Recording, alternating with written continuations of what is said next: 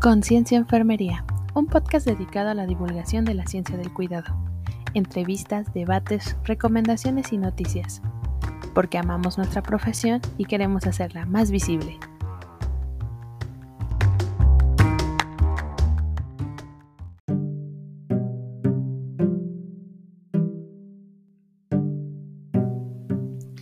Ser una enfermera es hacer lo que nadie más quiere hacer, de una manera que nadie más lo puede hacer y en cualquier circunstancia. Ramsing Williams. El día de hoy hablaremos con Yasmín Rivera San Martín. Ella es licenciada en Enfermería y Obstetricia por la ENEUNAM y también enfermera perfusionista egresada de la Escuela de Enfermería de Cardiología Ignacio Chávez. Actualmente es maestrada del cuarto semestre y cuenta con 21 años laborando en diferentes áreas como hospitalización, adultos, pediátricos, urgencias y unidad coronaria. En los últimos cinco años se ha desempeñado como perfusionista. Así que nos contará cómo fue todo este proceso para poder llegar a esta subespecialización, ya que ha tomado cursos a nivel nacional e internacional. Hola a todas y todos, estamos otra vez en un episodio más de Conciencia Enfermería y el día de hoy vamos a hablar con Yasmín Rivera. ¿Cómo estás, Yas? Muy bien, muchas gracias, Ale. Gracias por la invitación. Pues bueno, Yas, vamos a empezar con la primera pregunta que ya es costumbre en este programa, que es, ¿qué queremos saber? ¿Por qué decidiste estudiar enfermería? Mira, pues para empezar, qué ruda. Luego, luego con las preguntas.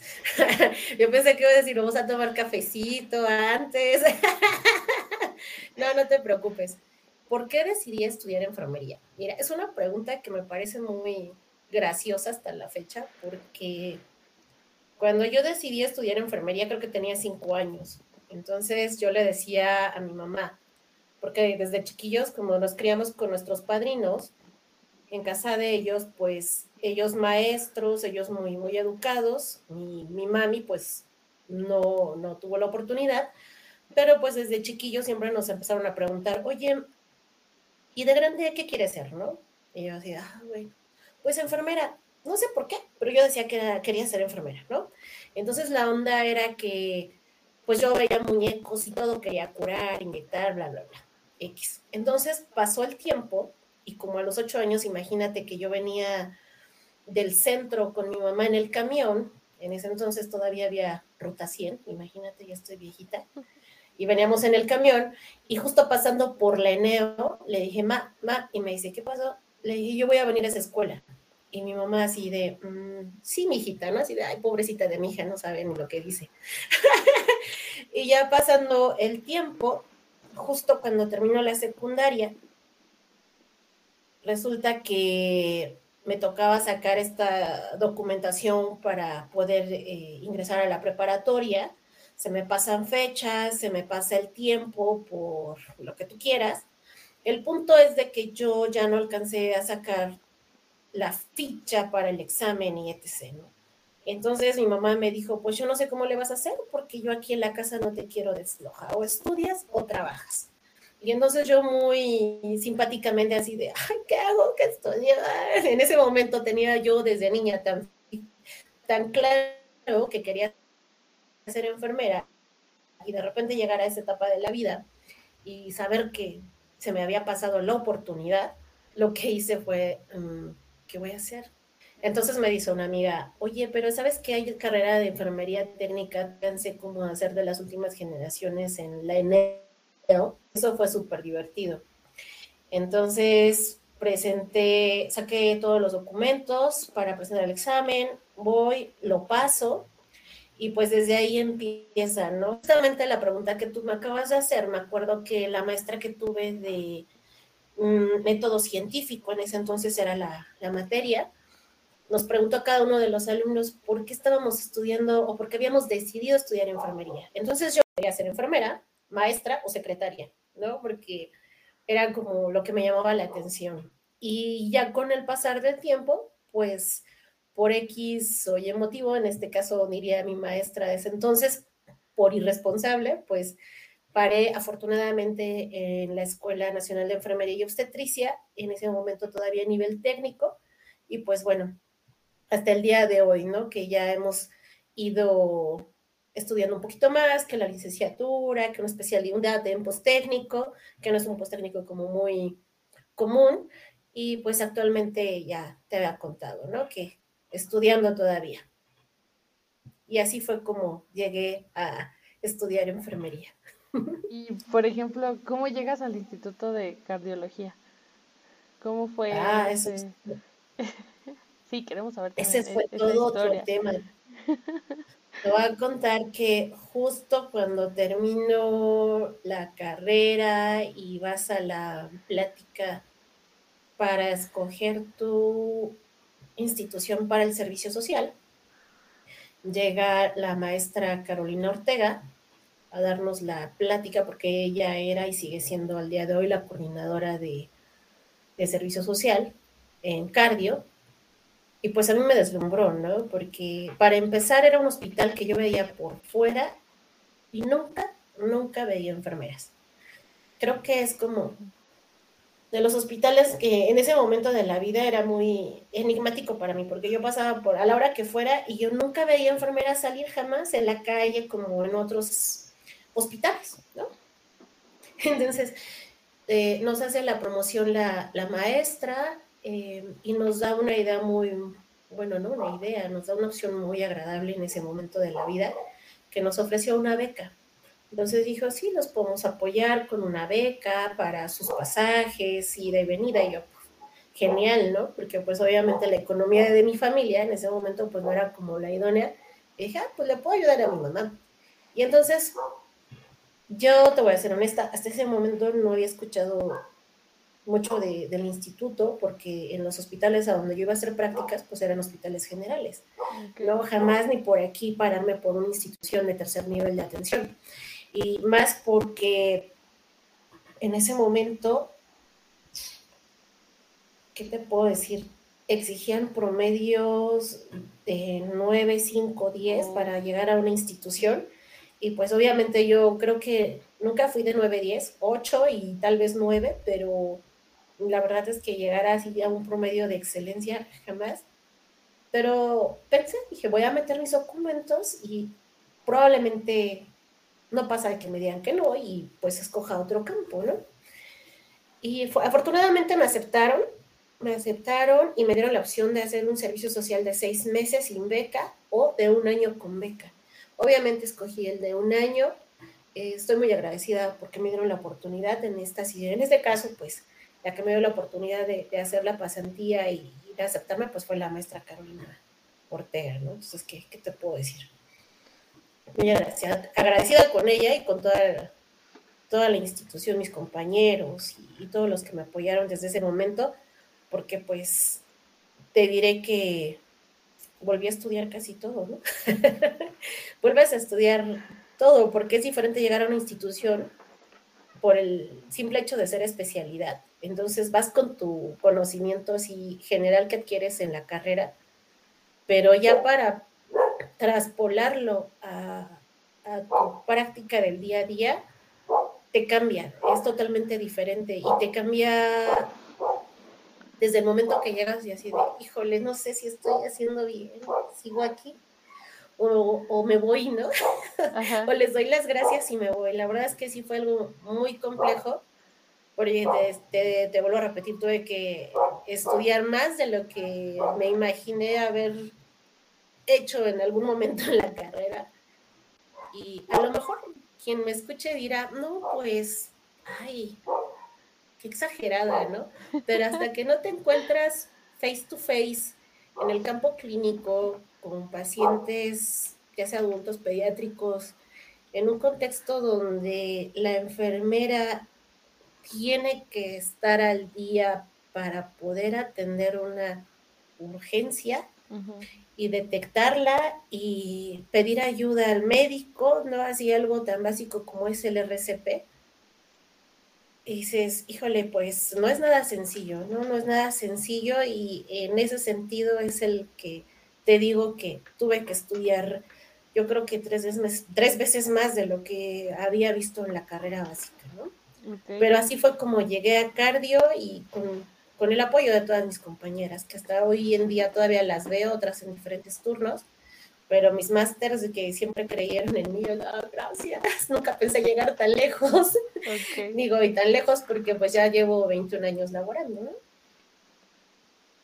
Ok, y por ejemplo, este, pocos, pocas veces este, nos platican durante el pregrado todas las, el alcance que pueden tener las enfermeras como en especialidades o campo laboral y así, ¿no?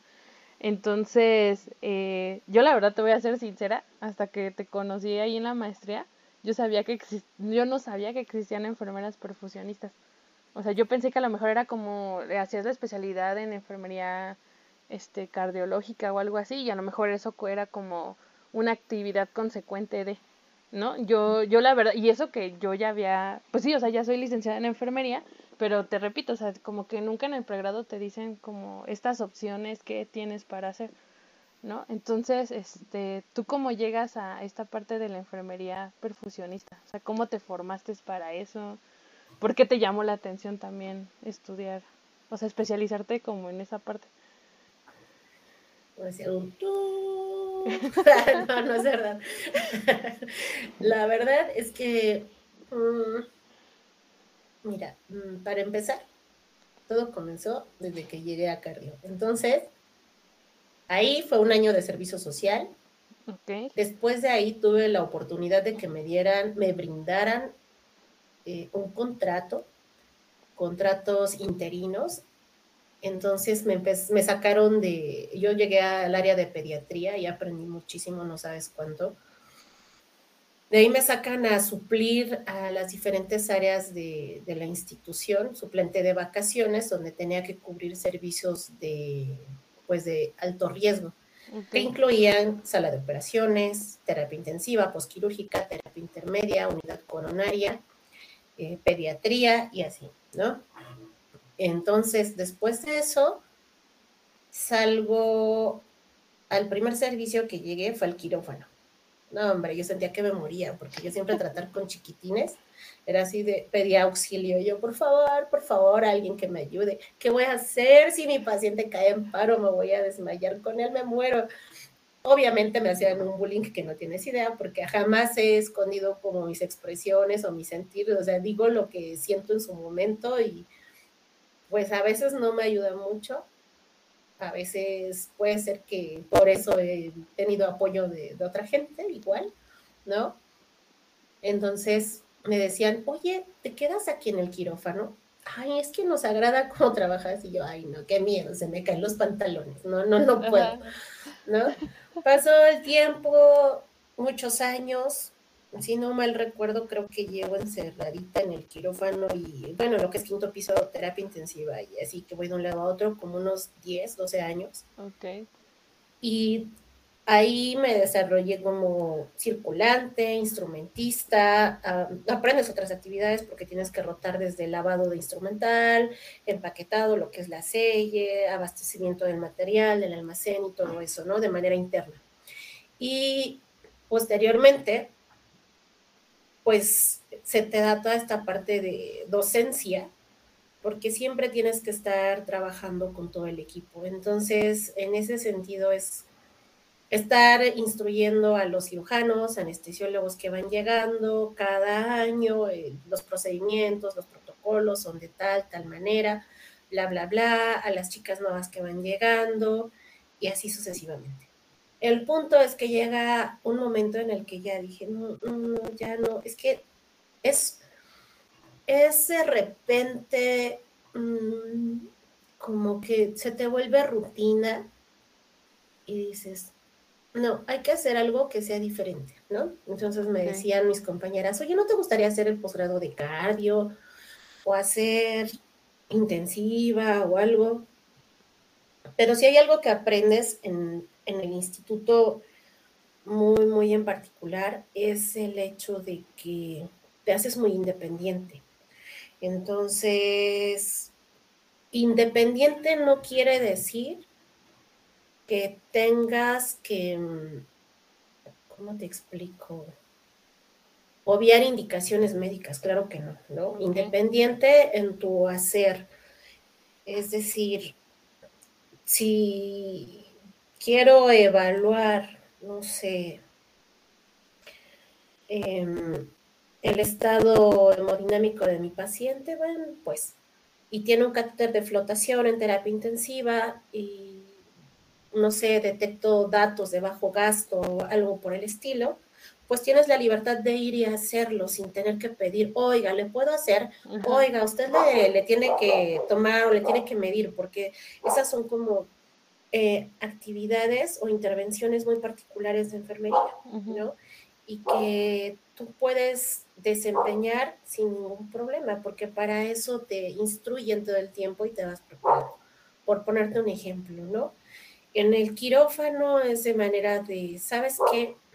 Eh, sí, es como un poco más interdependiente tu, tu actividad, pero finalmente tú tomas la decisión de, a ver, si vamos a meter a mi paciente, pero pregunto mis laboratorios cómo están, tiempos de coagulación, oiga, doctor, y así lo va a meter, este, ¿qué le parece si lo consulta o etc. que no es muy común porque ellos son como muy avispados en esta parte, pero parte de tu responsabilidad como equipo es también estar enterado de todo ese tipo de detalles, ¿no? Entonces, en ese sentido es que te digo que tratamos, bueno, nuestro perfil es como muy, muy independiente en ese aspecto.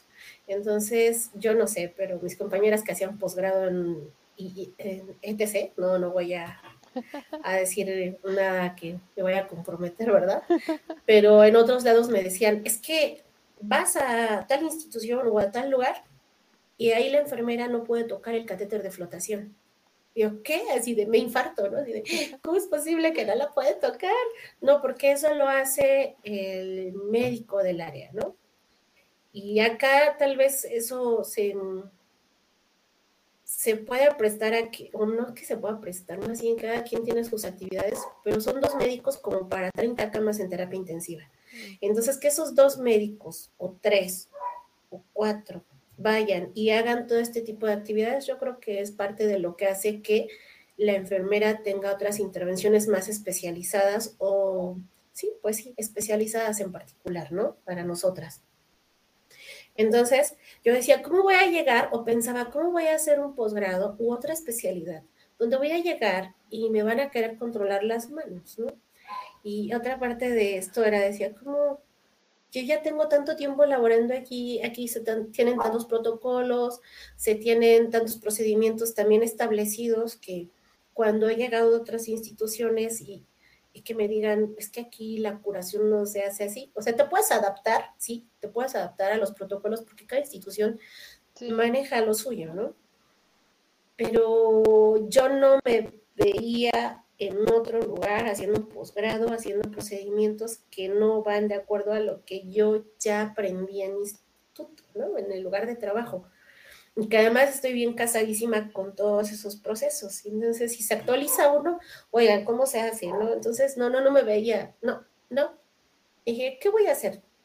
¿O qué puedo hacer que sea diferente pero que sea, que se mantenga de alguna forma independiente todavía, ¿no? Porque, por ejemplo, tú vas como quirúrgica y eres independiente en, desde el hecho en el que tú abres tus campos, abres tu instrumental, escoges tu instrumental de acuerdo al procedimiento que vas a hacer, porque a mí también me tocó ser instrumentista. Entonces, toda esa parte que tú escoges para armar y todo, aunque hay un protocolo, eres independiente al hacer uso del material, ¿no? Y si a mí, por ejemplo, el cirujano me pide algo, me decía una de mis maestras que ya se jubiló, Susi, me decía, es que dale lo que necesita, no lo que te pide, ¿no? Porque entonces tú tienes en tu cabeza la técnica, el procedimiento, cómo va, y ya sabes cómo trabaja cada uno de ellos. Entonces, a lo mejor, no sé, me puede pedir una, erróneamente me puede decir, no sé, dame la cosa blanca y yo sé que no es la cosa blanca, es la cosa negra, ¿no? Y, y, se la doy en sus manos y va a trabajar porque es justamente lo que necesita para trabajar en esos tejidos.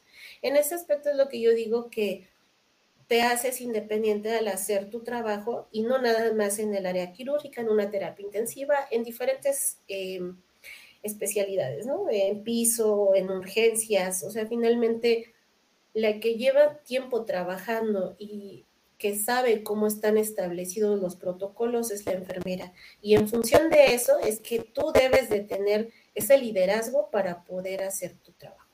Entonces creo que por parte de mía, creo que es el motivo que yo no podría hacer otra cosa que es lo que diferente a lo que hago hoy, pues, ¿no? Por decirte de alguna forma. Y por ejemplo, entonces dije, ah, bueno, perfusión me llamaba la atención. El primero me daba mucho miedo. Y conforme fue el pasar del tiempo, dije, bueno, es algo diferente, que es una subespecialidad, si lo consideras así, la, lo que es la instrumentación quirúrgica de cardio, eh, así como perfusión y tal vez otras actividades como cardiología pediátrica, por ejemplo, en el sexto piso, yo creo que son subespecialidades de cardio. Bueno, no creo, son subespecialidades como tal, pero no se han considerado como para enfermería en particular. ¿no? Se está trabajando hoy por hoy un este, diplomados que se están eh, eh, implementando en cardio, apenas estamos por el tercero, bueno, ya me salí de contexto, pero ahorita regreso al punto de partida. Y es esa parte que son subespecialidades y dije, ah, bueno, pues sí me voy a ir a, a, perfusión, que en su momento no pensé que, no lo tomé como que hay una subespecialidad, sino como un, el postécnico que es, ¿no? Considerado, que espero algún día sea posgrado. Entonces, llevo a perfusión y es todo otro mundo, ¿no? Y retomas todo el tronco común del posgrado de cardio, anatomía, fisiología, fármaco, todo lo que va muy, muy ad a cardio, pero en esta parte lo interesante y no por menospreciar lo demás, claro que no, pero es el manejo de las máquinas, de la máquina corazón-pulmón, que es la que va a hacer la función del corazón y del pulmón cuando el cirujano tiene que tener parado y vacío el corazón del paciente para poder reparar sus efectos, ¿no? Ya sea valvular, ya sea, no sé, un bypass coronario que le vaya a hacer, etc. Entonces, el perfusionista, la enfermera perfusionista entra a hacer em, esta función de oxigenación, descarboxilar y em, mandar el flujo necesario, los litros necesarios de sangre por minuto a todo el resto del organismo, a todos los órganos diana, por decirlo, ¿no? De esta manera. Entonces, en ese momento que está trabajando el cirujano, reparando ese corazón, los minutos que se tarde, nosotros entramos y el anestesiólogo en ese momento tiene que parar su máquina de anestesia porque nosotros estamos oxigenando. Entonces, ahí nos toca a nosotros entrar en ese ratito después de que termina el cirujano, otra vez todo el equipo interdisciplinar, anestesia, cirugía, enfermería, todo mundo, entran otra vez para poder eh, el cirujano hacer latir el corazón, ya con el apoyo de anestesia y todo el equipo, y nosotros seguimos asistiendo al paciente y hasta que el cirujano eh, estabiliza junto con la anestesia ese corazoncito, ya nos dicen, ok, vamos a regresar la sangrita, bla, bla, bla, corazón, que recupere todo. Y entonces ya nos paramos nosotros con la máquina y ya los demás siguen haciendo su trabajo, ¿no? Es como de una manera muy breve, precisa y concisa que espero quede un poquito claro y no tan enredado de decir. Y eso es lo que hacemos nosotros. Esa es una parte. La otra parte que nos toca hacer también es muy interesante, porque hoy por hoy está muy de moda lo que es ECMO, la oxigenación por membrana extracorpórea. Entonces, cuando sale un paciente de cardio con aturdimiento miocárdico, este, muy severo, un choque cardiogénico, poscardiotomía, por decirte el, contexto, se les coloca la máquina, se les colocan cánulas, una en arteria, una en vena, y se le da el apoyo al ventrículo, bueno, lo dejas descansar realmente y la máquina hace la función del corazón pulmón igual, pero se traslada a la terapia intensiva, ¿no? Y entonces es en este sentido que nosotros hacemos el manejo de esta máquina. Hoy por hoy hay máquinas que ya son como Ferrari, yo les digo, entonces, este, se llama, ¿puedo decir marcas? ¿Puedo mencionar marcas? Sí, sí puedes mencionar, no hay bronca. Entonces, por ejemplo, este Ferrari es el Cardiogel, me gusta mucho. Hay un sinfín de, equipos, hay máquinas italianas como son de Livanova, Sorin, este, hay eh, otra nueva marca que va a entrar que se llama Fresenius, etc.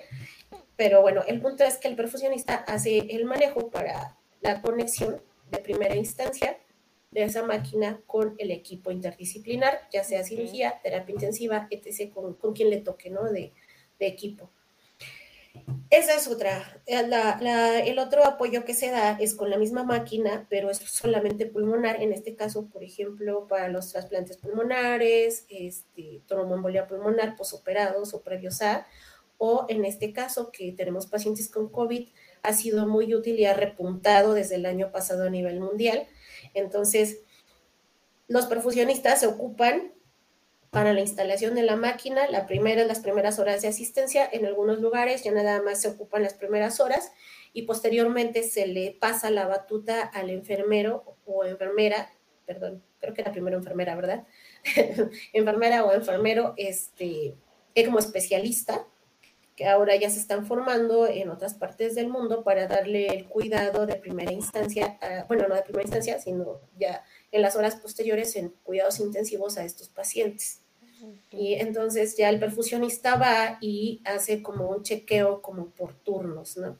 En nuestra institución todavía no llegamos a ese punto, pero sí este, se está formando personal eh, como especialista para cuidados intensivos y con toda la intención de pues dar un cuidado integral en equipo, perfusión, enfermería y mm, el equipo médico que le corresponde en ese momento rotar, ya sea que regularmente son todos los, el equipo de terapia intensiva, porque los cirujanos, pues cuando se coloca en quirófano, pues bueno, es el quirófano, pero ya cuando se traslada, pues ya cambia de departamento, ¿no?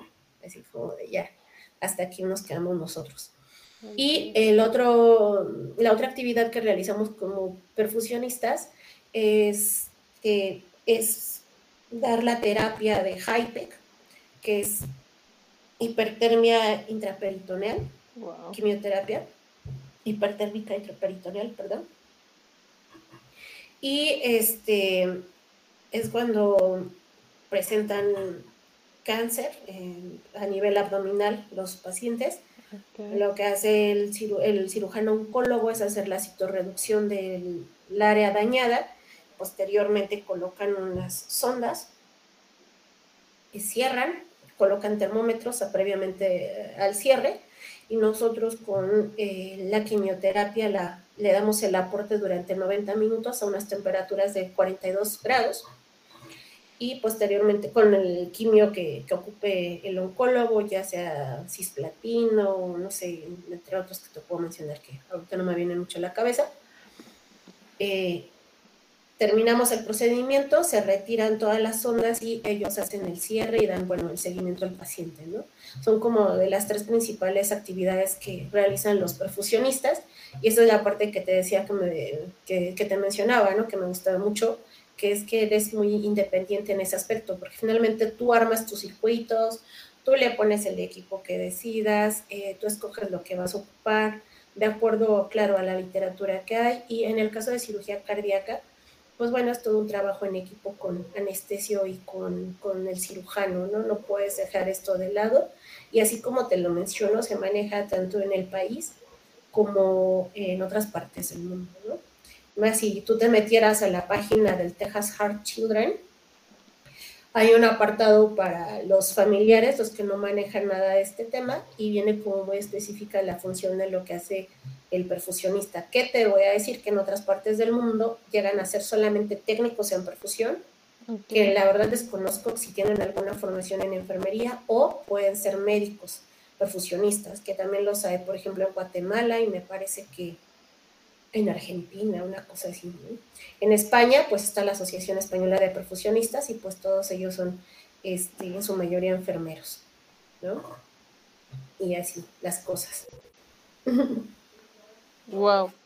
Ahorita que, que platicas todo eso, digo que yo no tenía mucho conocimiento, pero tengo que volviendo a esta parte de que no hacen como mucha difusión de todo lo que puede hacer la enfermera, ¿no? Todavía tenemos todavía este como concepto de que somos la ayudante del médico, solo hacemos ciertos procedimientos, pero ahorita que nos dices, o sea, el, la, el nivel de responsabilidad y precisión que debes de tener, porque tú solo tomas los, los, las decisiones, o sea, desde el diagnóstico, la maquinaria, ver la patología.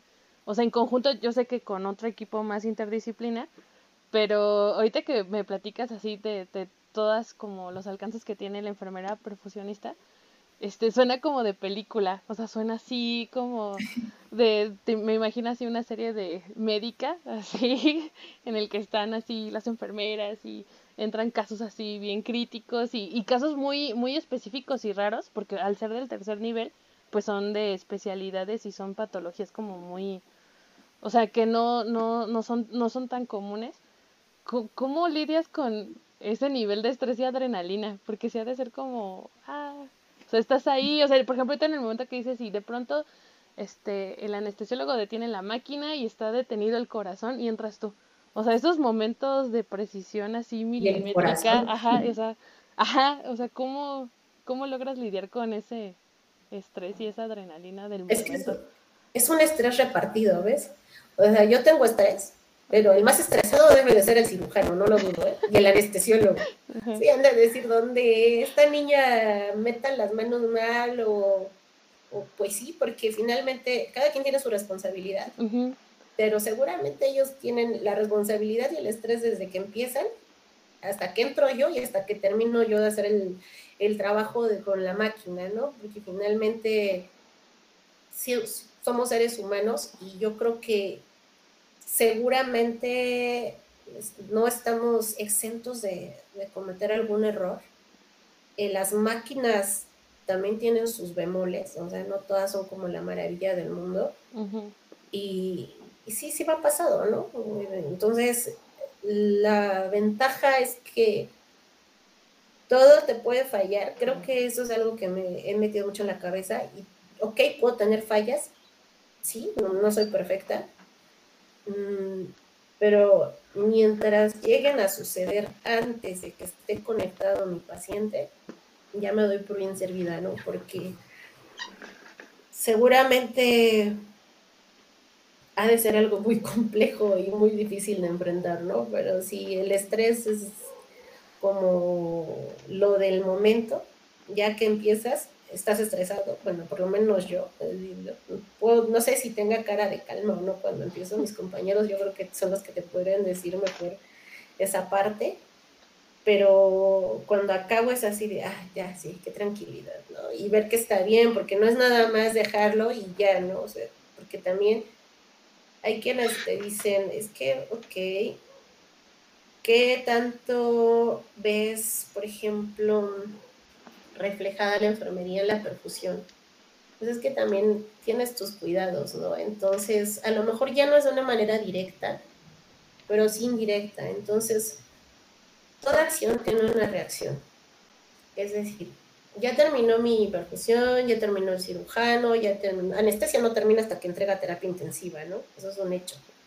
Pero el hecho de que vayas al día siguiente, que cuando me ha tocado y he tenido la oportunidad, si voy al día siguiente y están extubados, están despiertos, ¿cómo está? ¿No? Porque el hecho de, que estén sometidos a perfusión en cirugía cardíaca los pacientes tienen muchos riesgos, ¿no? Entonces, eh, son riesgos como de cualquier cirugía que, a la que pudiera ser sometido. Pero el hecho de ir a verlos al día siguiente, ver que están despiertos, que me hablan, que platican, que se acuerdan de mí todavía cuando me alcancé a presentar con ellos, es que entraron despiertitos, o etc. Es algo muy gratificante, muy, muy gratificante y la verdad es que es cuando dices, hicimos un buen trabajo, ¿no? Pero que tampoco es la soberbia de, de soy la maravilla y la panacea, ¿no? Dirían por ahí. No, claro que no, es todo un trabajo en equipo y creo que eso es lo más importante de, todo, ¿no? Ir al día siguiente y ver que esté despiertito como debe de ser. Genial, genial, ¿no? Pero sí, el estrés lo tienes ahí, yo creo que todavía hasta el día siguiente. Seguro. Y, por ejemplo, ¿tendrás el dato de como cuántas enfermeras perfusionistas existen Digo, a, lo mejor de tu institución sí sabes, pero como a nivel nacional, ¿cómo andamos en números de...? Mira, te mentiría porque hay una asociación que es eh, la de perfusionistas aquí en México, pero no, no, no, no. No sé, pero imagínate, vamos a hacer una prox así de una manera muy burda y creo que no es como muy propio que lo haga, pero tan solo mm, por generación entran de 6 a 8 alumnos, una prox por año. Yo entré en el 2015, así es un ejemplo muy bueno. En el 2015 son seis años. Sí. Vamos a dejar un promedio de siete. Okay. Son 42 en total que han egresado del 2015 a la fecha. Okay. ¿no? Entonces, imagínate, la escuela ya tiene sus años, ¿no? Sí. No tiene como ni 10 ni 5, ¿no? No sé, yo creo que ejerciendo, ejerciendo así al 100, no sé, tal vez unos ciento y algo. Porque además, los lugares donde más se opera, pues es el instituto, el siglo XXI, el 20 de noviembre. Y bueno, hospitales generales no sé, en nutrición se opera, pero es muy poco.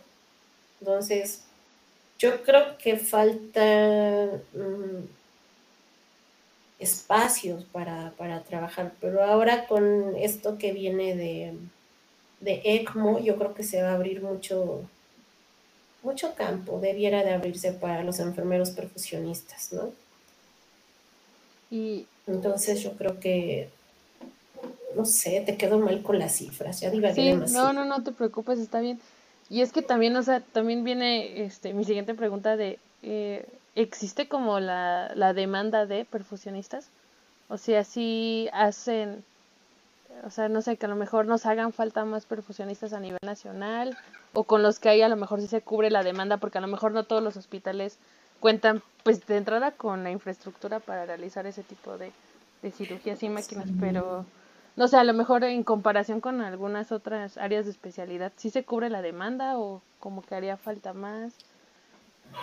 Híjole, me agarras muy en curva, porque yo creo que eso lo, lo sabría, no sé, la asociación como muy en particular. Ok. Sí, la asociación creo que sería como la, la, indicada. La indicada para dar esa respuesta. Pero, por ejemplo, a lo mejor a nivel en el instituto sí está como cubierta esa demanda.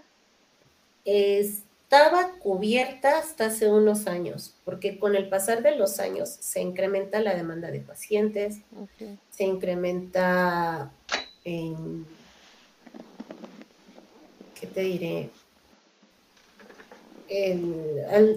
obviamente al incrementar la demanda de pacientes, pues obviamente con ello procedimientos, obviamente con ello todo, ¿no?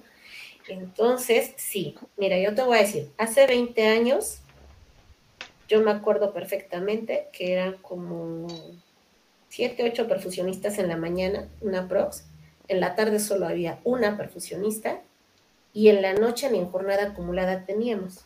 Y esto era, por lo que te comento, la demanda de pacientes o de cirugías a las que se entraba en ese momento eran como la mitad, yo creo, un poco menos de lo que hoy en día entra. Entonces, al día de hoy hay cerca de ocho perfusionistas en la mañana, tres en la tarde.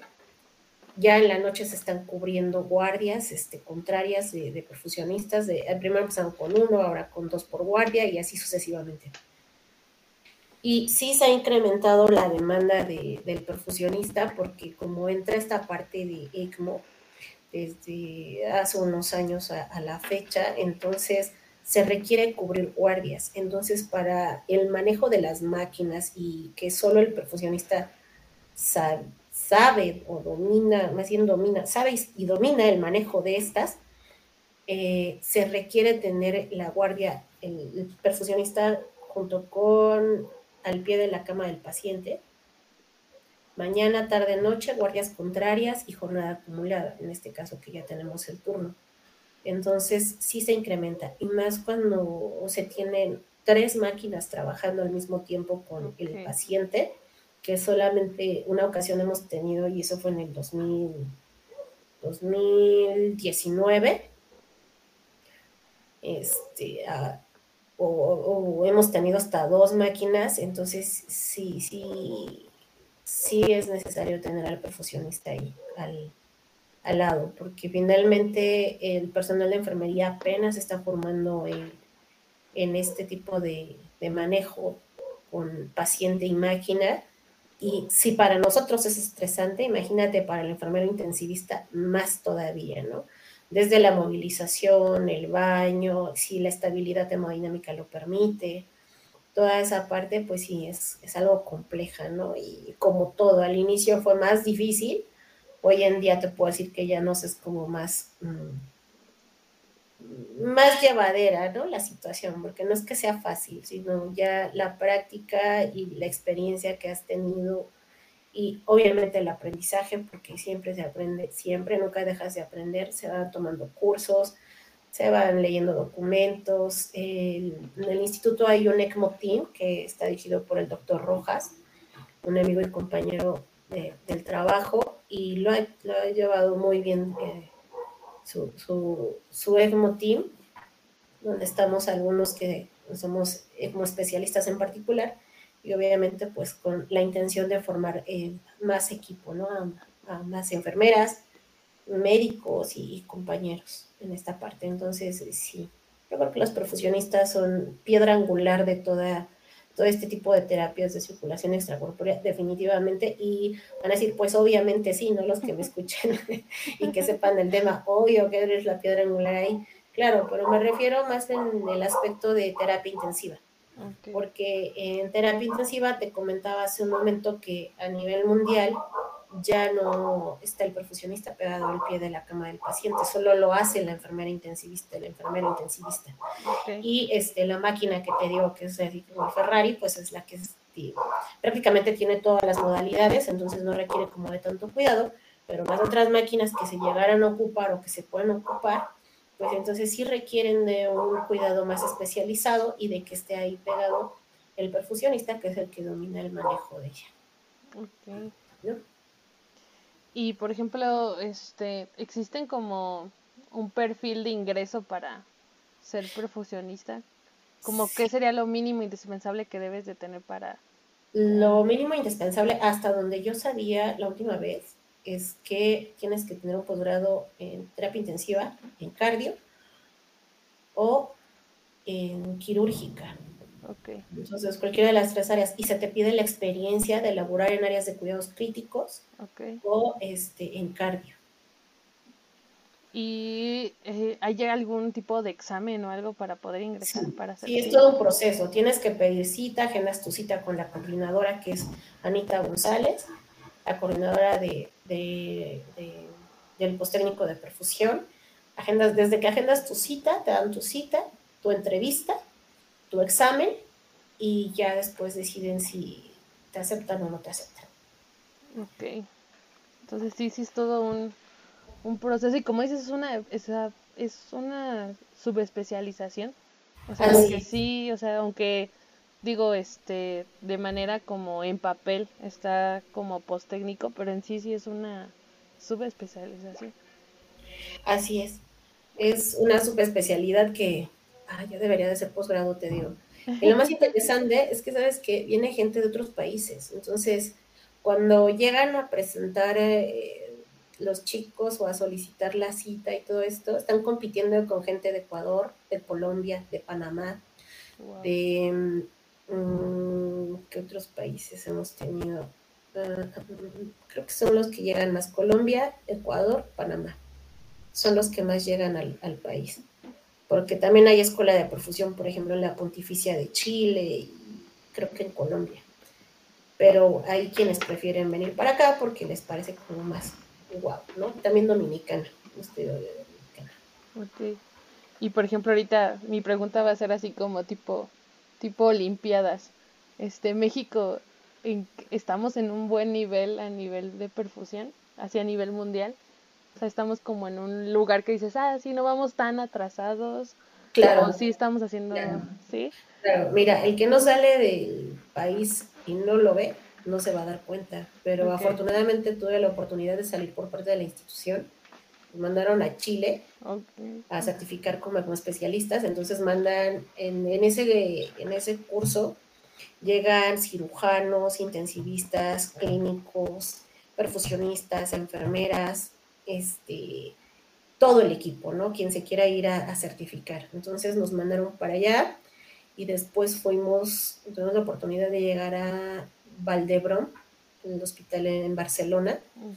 Y te diré que cuando fui a Chile, la verdad es que me voy a escuchar muy ególatra, pero uno de los compañeros me decía, oiga, qué bien preparada está usted, ¿no? Porque cada vez que pasábamos a los talleres y nos preguntaban y cómo funciona y qué haces y qué no haces y en emergencias y si te pasa esto, qué haces, bla, bla, bla, etc., ¿no? Te hacen todos tus exámenes este, teórico-prácticos y la verdad es que no me fue mal, sí me dio gusto, porque ya en el último que, día de entrenamiento fue con puro veno arterial, eh, más dirigido a cardio que a pulmón.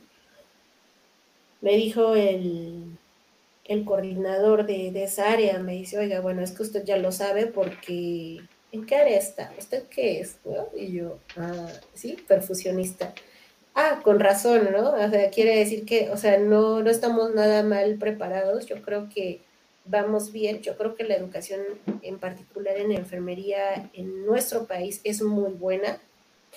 Cuando llegamos a Barcelona, en el hospital, me acuerdo que una de, iba yo con una compañera que es intensivista, se llama Ale, le pregunta, no me acuerdo qué, cuál fue su pregunta en realidad hacia los enfermeros que estaban con ese paciente con ECMO, porque eran dos enfermeros los que dejan con su paciente ahí en, la unidad, no perfusionistas, solo ECMO especialistas. Y entonces, como, pues obviamente al llegar te presentas, el intensivista, yo perfusionista, le contestó así de, mm, bueno, pues que te explique a tu compañera, ¿no? Porque ella es la perfusionista. Y yo, mm". y yo, pip, pip, pip, pip, ok, eso no está, no está como muy proficient, pero así lo hicieron, ¿no? Entonces, obviamente no con todos los compañeros nos fue igual, hubo quienes fueron más accesibles, pero la verdad es que en cuanto a conocimiento de manejo, vas a decir que, que, soberbia, pero en particular creo que México no le pide nada a nadie en absoluto. Creo que vamos muy bien. No sé, yo, yo lo veo así, y si no te la crees tú, nadie te la va a creer, ¿no? Te voy a contar una pequeña anécdota. Apenas venía en un taxi que tomé por ahí y hablábamos mi sobrina y yo de la emoción que nos dio ver a la enfermera y al médico llegar a, los, a las Olimpiadas a encender la antorcha, ¿no? Y pues qué padre. Entonces el señor, muy metichito, se mete, ah, bueno, es que en otros países las enfermeras, pero aquí aquí no son. Y yo, ¿qué le pasa? ¿no? ¿Qué le pasa? La verdad es que no me puse a discutir ni nada por el estilo con el hombre porque nada que ver, ¿verdad? Pero dijo, como te vuelvo a repetir, si no sales y tú no lo ves face to face, la verdad es que no te das cuenta y nadie te, nadie te va a venir a asegurar que realmente lo estamos haciendo bien, ¿no? Obviamente hay cosas que tienen súper guau y un equipo, material y lo que tú quieras. Pero yo creo que nuestro trabajo es muy bueno y se puede equiparar a cualquier parte del mundo, la verdad.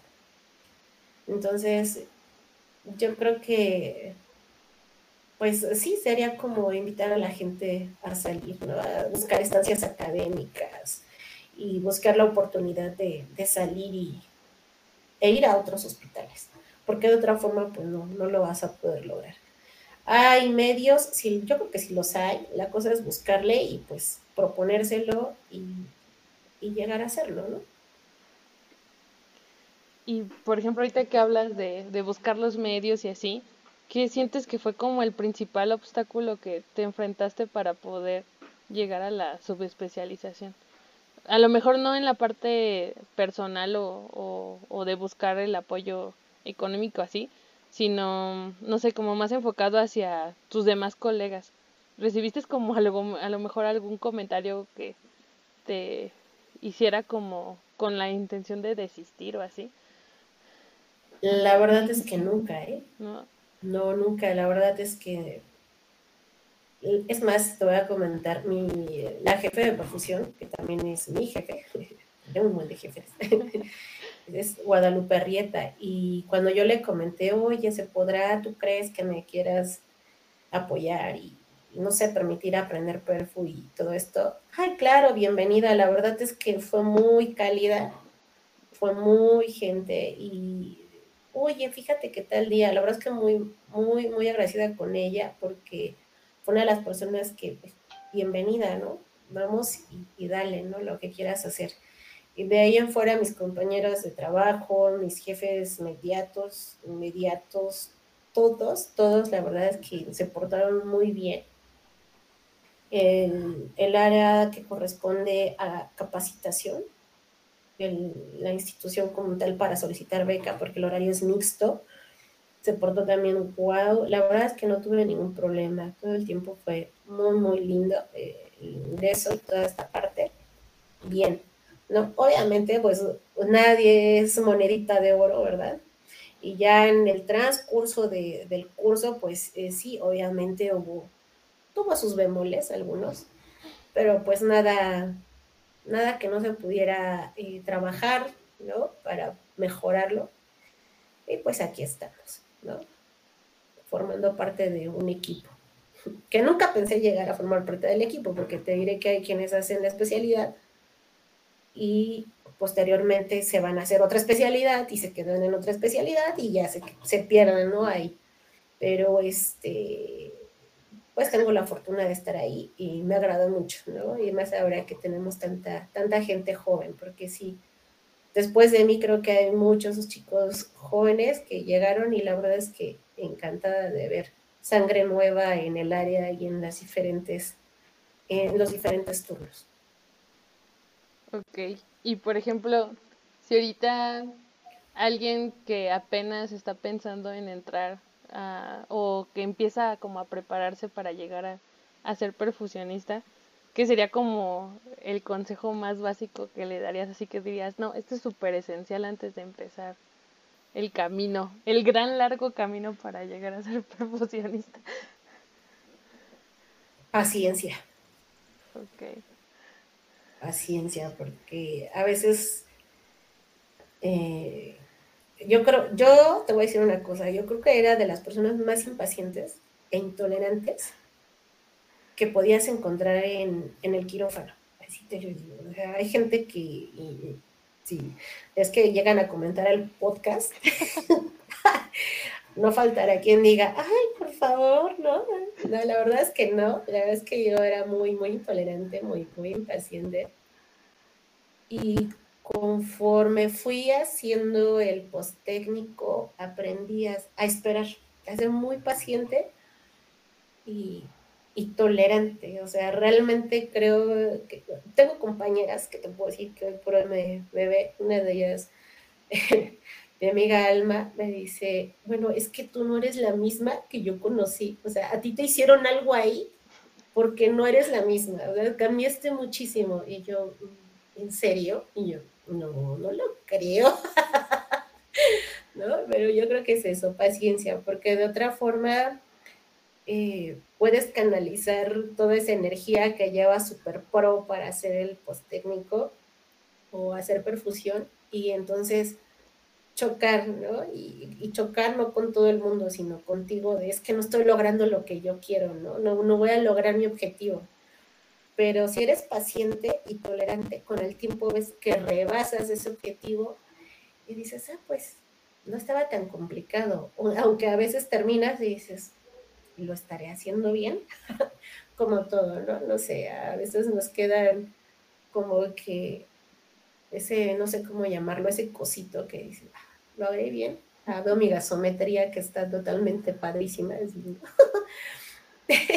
ok, dentro de parámetros, excelente, lo hice bien. Algo así, ¿no? Ok, ay, ya, no, pues la verdad es que sí está como muy interesante. Eh, no sé, como que yo me quedo así que es, de, es la, la magnitud de, de, del grado de, de fineza para hacer las cosas, el tipo, el grado de intervenciones que son así como, que te digo, así como de película, da como más curiosidad de, de empezar a saber bien realmente qué, qué es todo este mundo de la perfusión. Y te digo, te digo, yo no sabía mucho, yo hasta que te conocí, te conocí ahí en, la maestría, pero mm, yo la verdad espero que a lo mejor los que nos estén escuchando se queden como con esa curiosidad y indaguen a lo mejor alguien se interesa y dice, ah, suena bien chido, yo sí quiero llegar a ser perfusionista. Y pues no sé, la verdad es que está muy chido y es, es, genial, o sea, de verdad sí suena así como de super película, así de, de, super enfermera, así, hasta con música acá de fondo bien, bien de intriga y, y ajá, tipo Misión Imposible y cosas así. Te voy a decir que, que tengo un, eh, algo padre que me encantó mucho por ejemplo, en la escuela de enfermería del instituto, en el 2019, sí, se empezó a implementar el diplomado de alta especialidad. En este diplomado eh, va esta parte de enfermería perioperatoria y eh, enfermería mm, especializada en ECMO, ¿no? Entonces, esta parte de, de ECMO te habla de los soportes extracorpóreos de los que ya te hablaba. Y del primer grupo, no, del primer grupo, no. Del segundo grupo. Salieron, no, del primer grupo salió una chica que decidió hacer perfusión, ya este año acaba. Y del segundo grupo otros dos chicos. Y la verdad es que está padrísimo ver que empezando a conocer de soportes extracorpóreos, les llama más la atención conocer más y que sigan especializándose y formándose. Entonces, está padrísimo. Y aparte de los que ya hicieron perfusión, uno de ellos decidió hacer todavía el diplomado de, soportes extracorpóreos, ¿no? Entonces, dices, wow, qué padre, algo estamos haciendo bien. Y pues eso no, no sé, me, me deja un buen sabor de boca yo los veo y digo, ay, qué padre, ¿no? Sí, está, está padrísimo. Entonces, pues te dejo la invitación, si quieren más adelante, no sé, tú o alguien de aquí, de los que nos escuchan, bueno, pues en la escuela se puede pedir la información acerca de, de esta parte de diplomado de alta especialidad.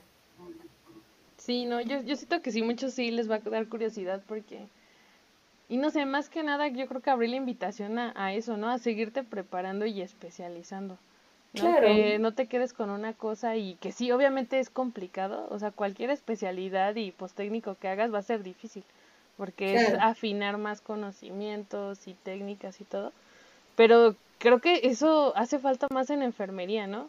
Que los médicos siempre van por la especialidad, subespecialidad y siempre ven a más y siento que en enfermería nos hace falta promover más eso, o sea, que personalmente te empieces a especializar y hacer más cosas y así. Claro, que busques, que busques que te llama la atención, ¿no? Que te apasiona. Porque si no te apasiona hacer algo, yo creo que es difícil sí, buscar, ¿no? Por ejemplo, yo había a nuestra compañera Cintia, mm. que le encanta perinato y la docencia, y tiene, no, bueno, yo la veo y la verdad es que sí me quedo impactada, ¿no? O sea, wow, qué emoción. Y yo creo que así como a ella le encanta el perinato, a mí me encanta perfusión y cuidados intensivos, digo, bueno, a mí me, me gusta mucho ser enfermera, ¿no? Entonces, si a mí me pones en urgencias, yo feliz. ¿no? A lo mejor no tengo la misma práctica que hace unos años, pero emocionada porque me encantan las urgencias. Si me pones en pediatría, sí, pero prefiero a los bebecitos. los grandecitos también me encantan, pero no, no sé, es que los chiquitines son más bonitos. No, sí, ¿no? Y también esa parte de ir buscando, como tú lo dices, ¿no? Donde te vayas hallando más y donde... Que, que siento que eso es lo más chido, ¿no? Que, que a veces pensamos que enfermería es una cosa y hay tantas áreas, especializaciones y lugares que donde tú te halles y ahí estés. O por ejemplo, la enfermería, el posgrado de nefro, enfermería, ah. que no me acuerdo bien de nombre del posgrado, pero todo lo que corresponde a nefro es así súper guau, ¿no? Que las diálisis, hemodiálisis y el manejo de máquinas, que también no es nada como sencillo.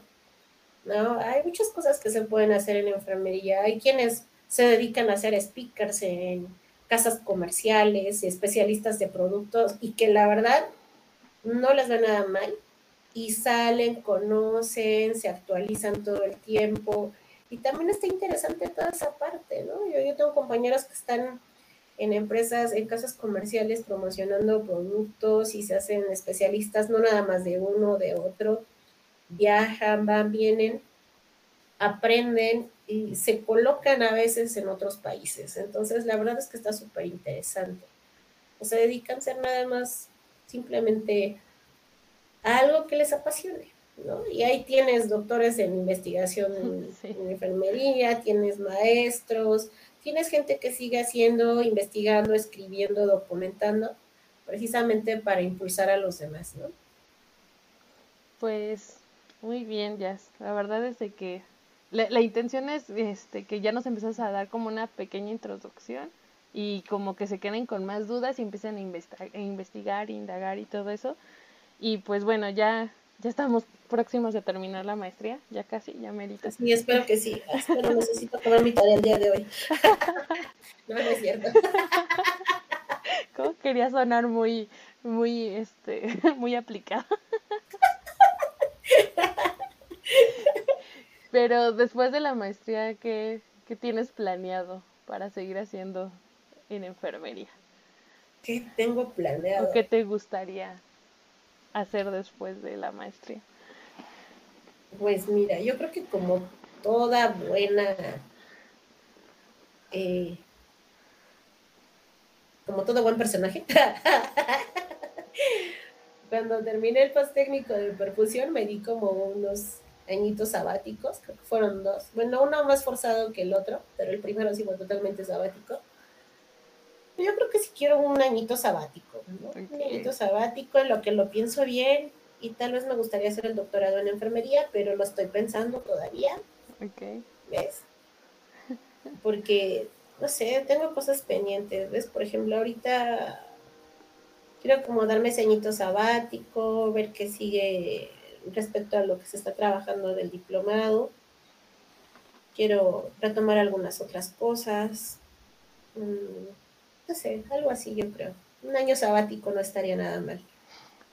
Pero primerito, primerito hay que hacer lo imposible por titularse, que es como lo más importante, porque mientras más tiempo y más largas le des a, un proceso, pues más tiempo perdido para uno.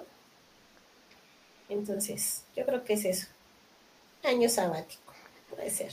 Bueno, eso digo, y luego siempre termino haciendo otras cosas que digo que no voy a hacer, entonces, bueno, eso también es otro tema.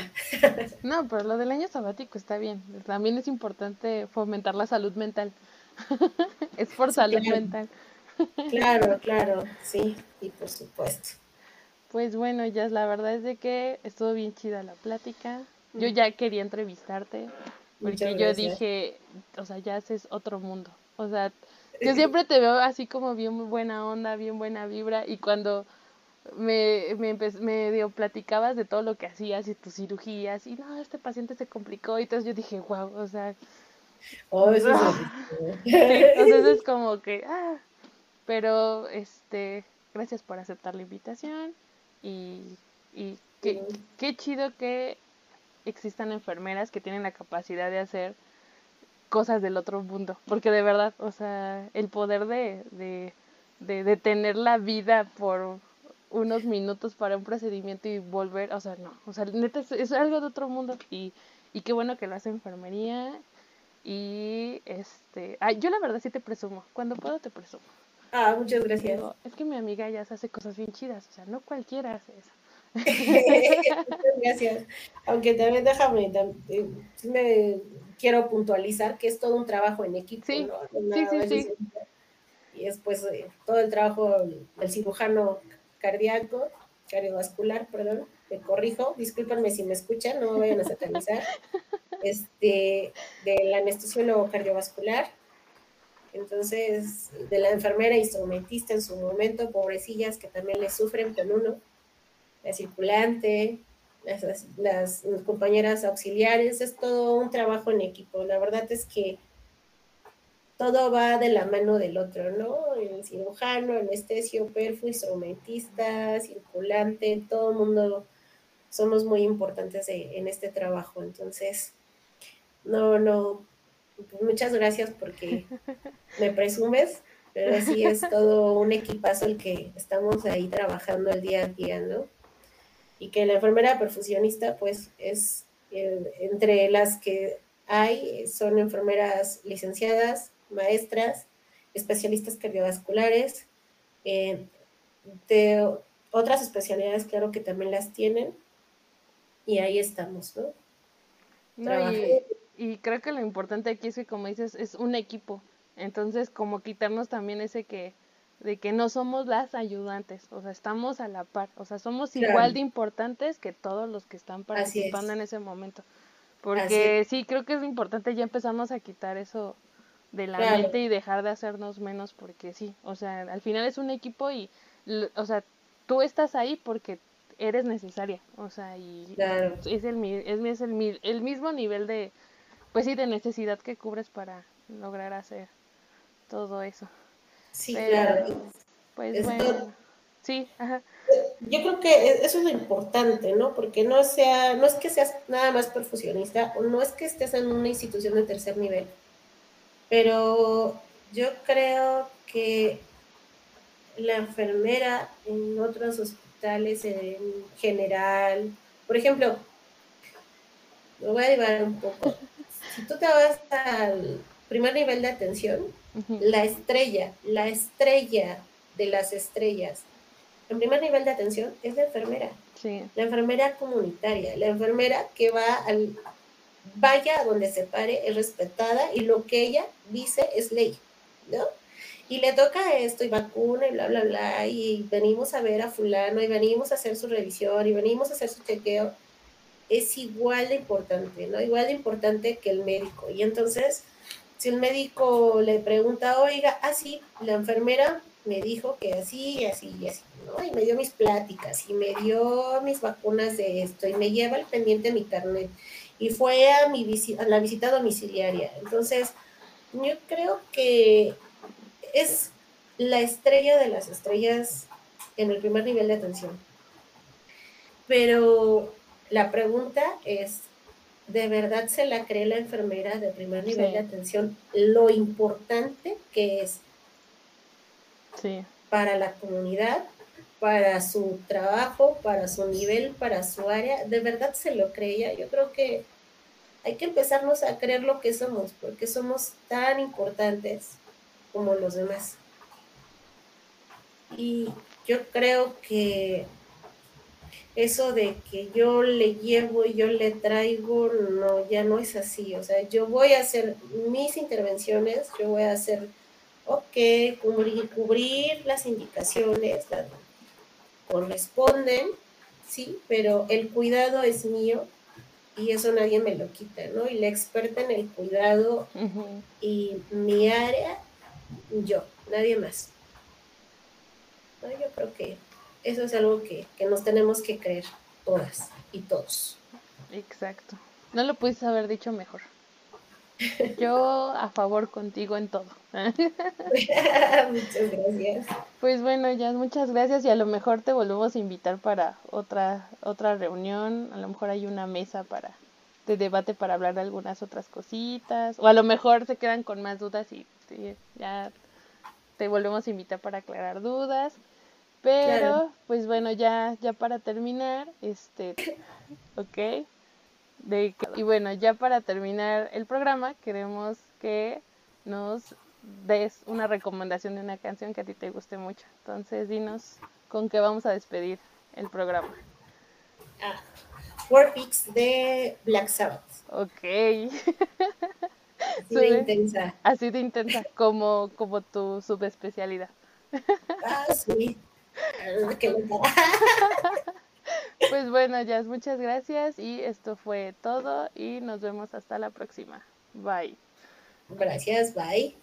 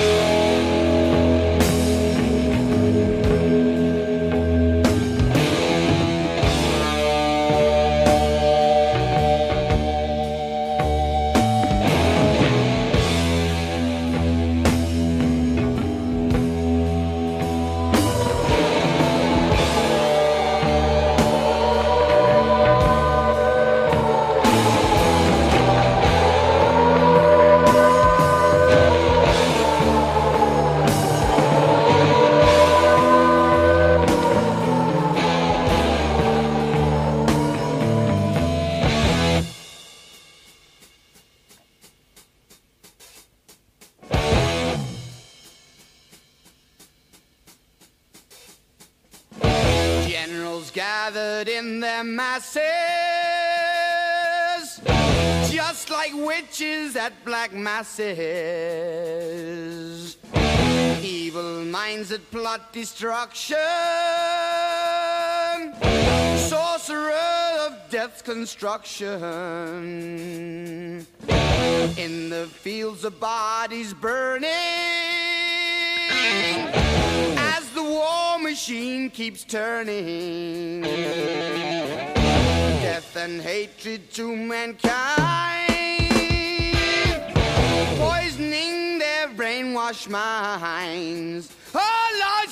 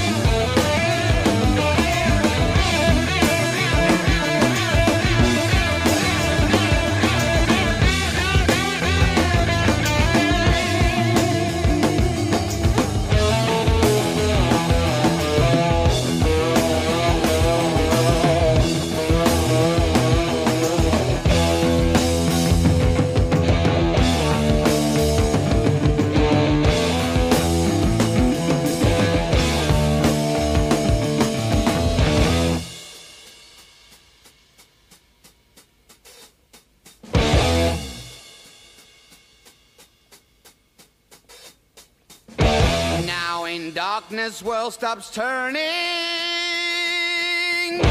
Ashes where the body's burning. No more war pigs have the power. And as God has struck the hour, day of judgment, God is calling. Underneath the war pigs crawling, begging mercies for the sins. Satan laughing spreads his wings. Oh Lord, yeah.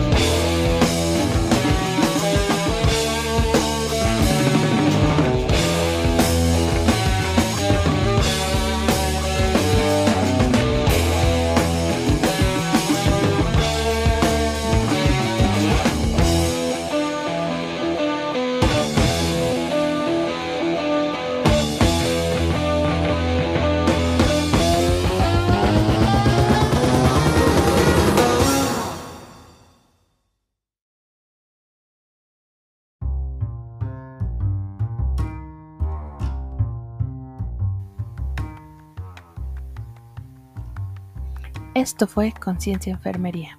Síguenos en nuestras redes sociales. Encuéntranos en Facebook e Instagram como arroba Conciencia Enfermería. Hasta pronto.